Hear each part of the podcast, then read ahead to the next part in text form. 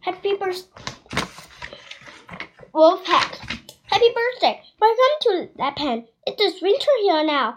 The woods and hills are buried under the snow, and the stream, lakes, and ponds are covered with ice.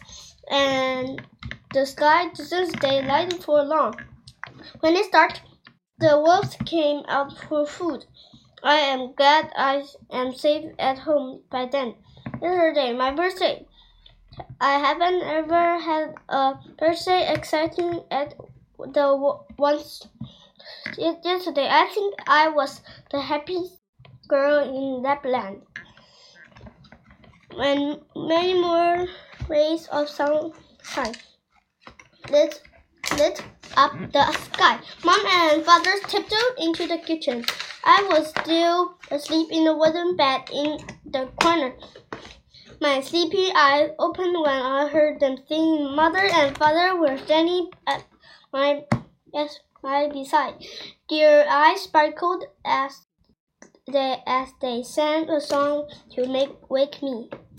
In her hand, mother held my birthday tray. She sat down. She set it down on my bed.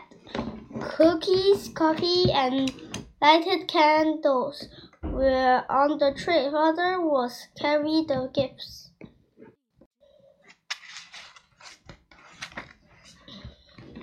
Waiting to open the gift was hard. When my breakfast treat was finished, I picked up the first present. It was a small, soft, and squishy. The paper crackled and crunched as I tore it off. Inside was a bright red stocking cap that Mom had knitted for me. I put it on.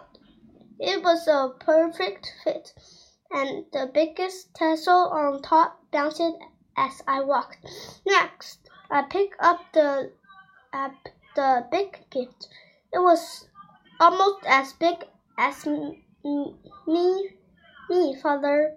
I exclaimed as I opened the gift. I had made a sled for me and had painted it red to match match my new stocking cap. What fun it would be to go sledding on the icy snow! Thank you, thank you, mother and father. I said, This is really happy birthday.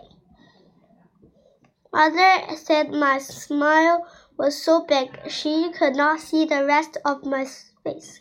Somehow, I know my smile did not really hide my nose and my eyes.